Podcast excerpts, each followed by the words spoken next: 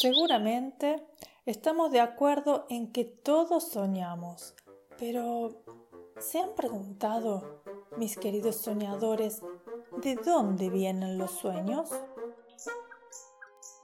Te doy la bienvenida a Cuentos para Tejer Sueños, un espacio de fantasía que nace cuando sale la luna y la noche nos invita a ir a dormir.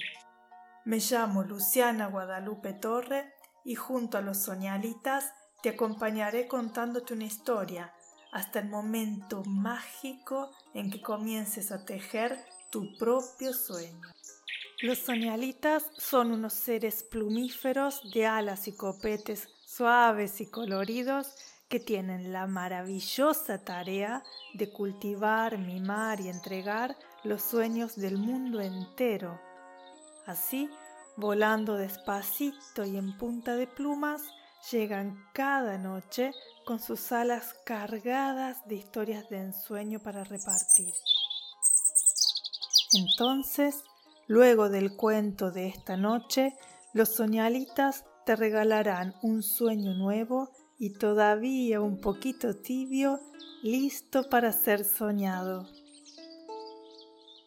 Te invito a descubrir todos los misterios sobre este maravilloso mundo en lucianatorre.com, donde también puedes sugerirme lecturas y compartir tus sueños con otros soñadores de todo el mundo. Me encantaría recibir tu historia. Suscríbete a la newsletter de lucianatorre.com para acceder libremente a todos los cuentos escritos de cada día.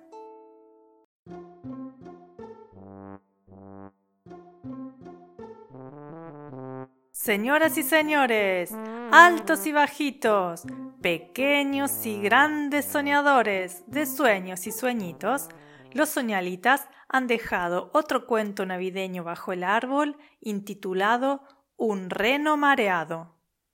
Horacio, así se llamaba, era un reno muy curioso y movedizo, que jamás se podía quedar quieto.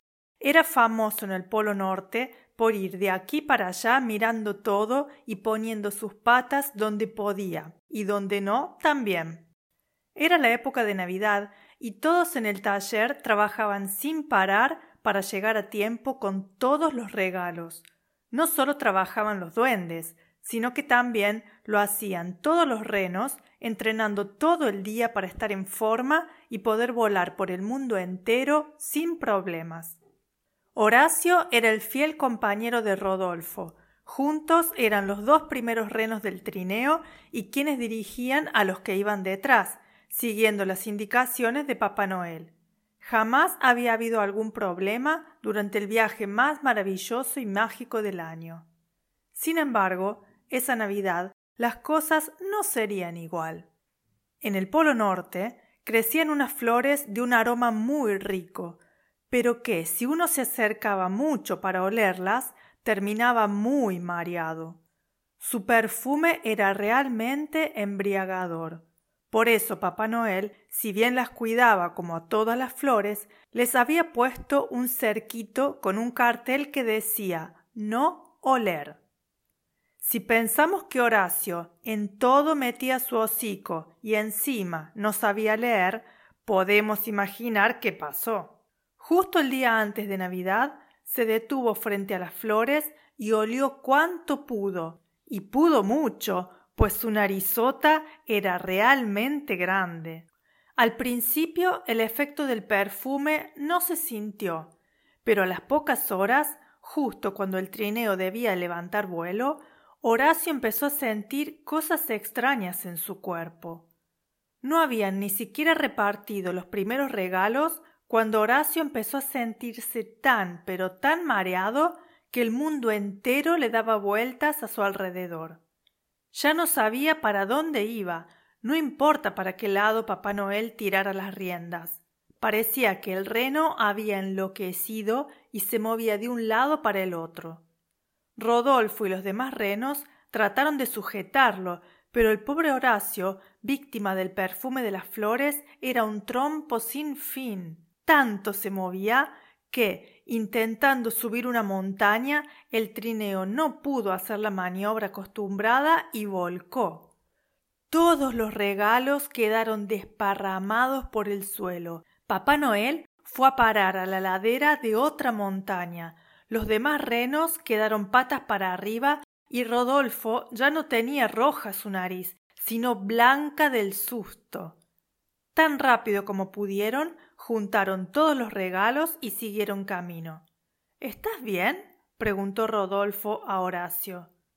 La verdad que no. Me siento algo borrachín, para ser sincero, contestó Horacio, tratando de fijar la vista que se le iba de un lado para el otro.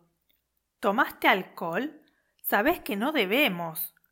¿Qué alcohol ni alcohol, amigo? Estuve oliendo las flores del cerquito. Qué reno desobediente habías resultado. Sabías que no se puede. Ahora mira lo que pasa. Estás mareado. No te preocupes, Rodolfo. Trataré de recomponerme. No terminó de decir esa frase que, producto de la desorientación que tenía, no vio que el trineo venía en bajada.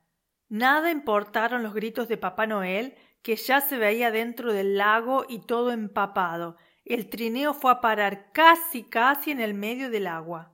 Afortunadamente, y gracias a los excelentes reflejos de Rodolfo, los regalos no se mojaron. Dio un giro tan rápido que logró volver a poner el trineo en su lugar y excepto por la barba de Papá Noel, que chorreaba mucho, el episodio no pasó a mayores. Antes de que el efecto mareador del perfume de las flores se fumara, se atascaron en unas rocas. Si bien, gracias a que todos colaboraron, pudieron salir sin problemas, la entrega de los regalos estaba realmente atrasada. La noche pasaba y los niños debían recibir sus regalos. ¿Llegarían a tiempo? Una vez recompuesto del mareo, Horacio, sintiéndose muy culpable por el atraso, tomó una decisión.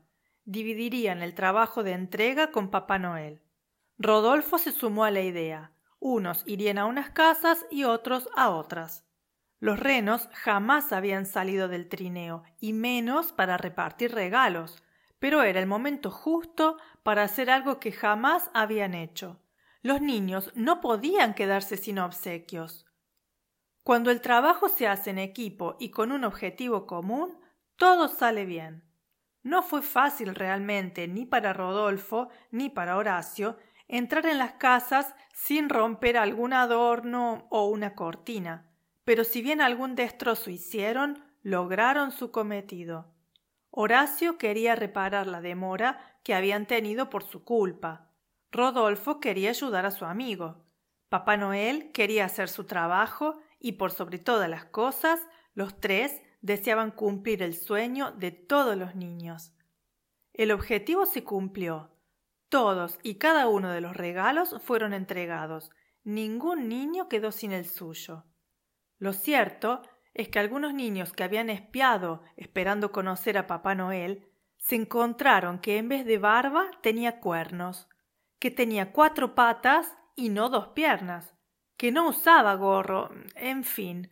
Hay que decir que terminaron un poco confundidos, pero no mucho, pues pensaron que el desconcierto se debía al sueño que tenían por lo tarde que era y no a otra cosa. Eso sí, en el Polo Norte ya no hay un cartel en las flores que diga no oler. Lo reemplazaron por otro que dice se recomienda a Horacio no acercarse a menos de diez metros. Horacio aprendió a ser más prudente. No obstante ello, las siguientes Navidades ayudó igual a Papá Noel a repartir los regalos, pues aprendió el valor del trabajo en equipo y vivió en carne propia la inmensa alegría de hacer felices a los niños. Y colorín colorado, este cuento navideño se ha terminado. Los soñalitas y yo te saludamos con un gran batir de alas y nos vemos en los sueños.